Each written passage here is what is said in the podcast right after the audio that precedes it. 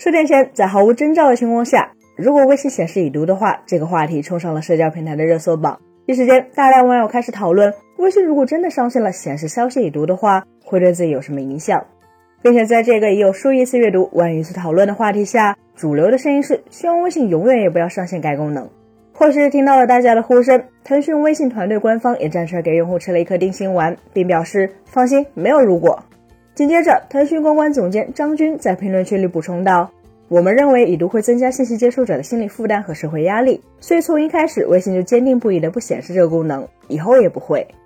那么，为什么不仅仅是用户不希望看到这个功能出现，微信方面也不愿加入这个功能呢？事实上，不仅仅是微信，腾讯旗下的另一款即时通讯工具 QQ 也曾陷入过已读的漩涡。此前在2020年12月末，腾讯 QQ 曾在社交平台发起过“你希望 QQ 出已读功能吗”的投票，当时有数百人参与，其中有一半人选择了“你出我就卸载 QQ”。换而言之，也就是大量用户并不希望通讯工具出现这个功能。虽然通过已读功能，用户可以实时确认对方是否看到了自己发送的信息，也可以了解对方有没有读取信息，本质上其实算得上是一项双向社交功能。但这一特质也导致已读这个功能在熟人社交和开放平台上。会起到完全不同的作用。就在微博、知乎这样的开放式平台上，用户、用户关注的人、关注用户的人之间联系是相对脆弱的，彼此之间并无现实生活中的关联。而陌生人之间的社交模式也导致了大家在互动时承载的压力更小。既然互相都是点赞之交的陌生人，就没有了必须要回复的责任。况且，大多数带有社交、社区属性的开放平台并不那么强调实时性，这也就进一步降低了大家对于已读不回的预期。然而，在微信这样的熟人社交软件上，已读功能就显得极为不合适了。因为已读对于社交关系中处于优势的一方来说是一个助力，可对于处于劣势的一方来说，则几乎是噩梦。它不仅让用户了解到自己的消息是否发送成功，同时还能倒逼对方进行回复。但毕竟谁都难免会遇到不太方便进行回复的情况，所以压力就由此而来。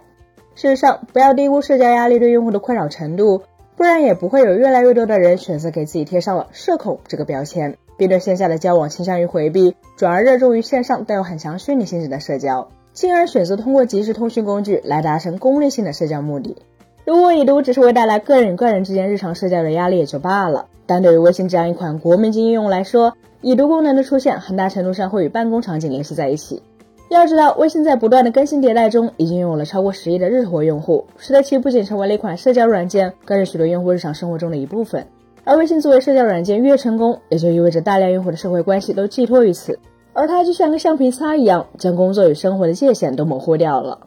通常来说，已读这个功能更适用的场景是工作，所传达的目的是明确告知对方信息已收到，从而消除对方因信息是否未能抵达而产生的担忧。在工作场景下，消息已读就必须回复，这一点相信被钉钉支配过的朋友会深有体验。但钉钉作为一款办公软件，天然就有提升组织内成员沟通效率的原动力。它没有这个功能才是不正常。可相较之下，微信并不是面向工作场景的。从本质上来说，微信的不断扩张乃至出现微信让打工人变成二十四小时待命的调侃，都是它不断侵犯个人生活边界的结果。从某种意义上来说，便捷的微信正在慢慢侵蚀用户的私人空间，并逼着大家必须及时表达、及时回复。如果已读功能出现，可能会更加加剧这一现象。然而，微信的初衷并非是做一款办公软件。微信之父张小龙就曾经说过类似的话。由于信息已读会增加收信压力，所以微信要帮助人们撒谎。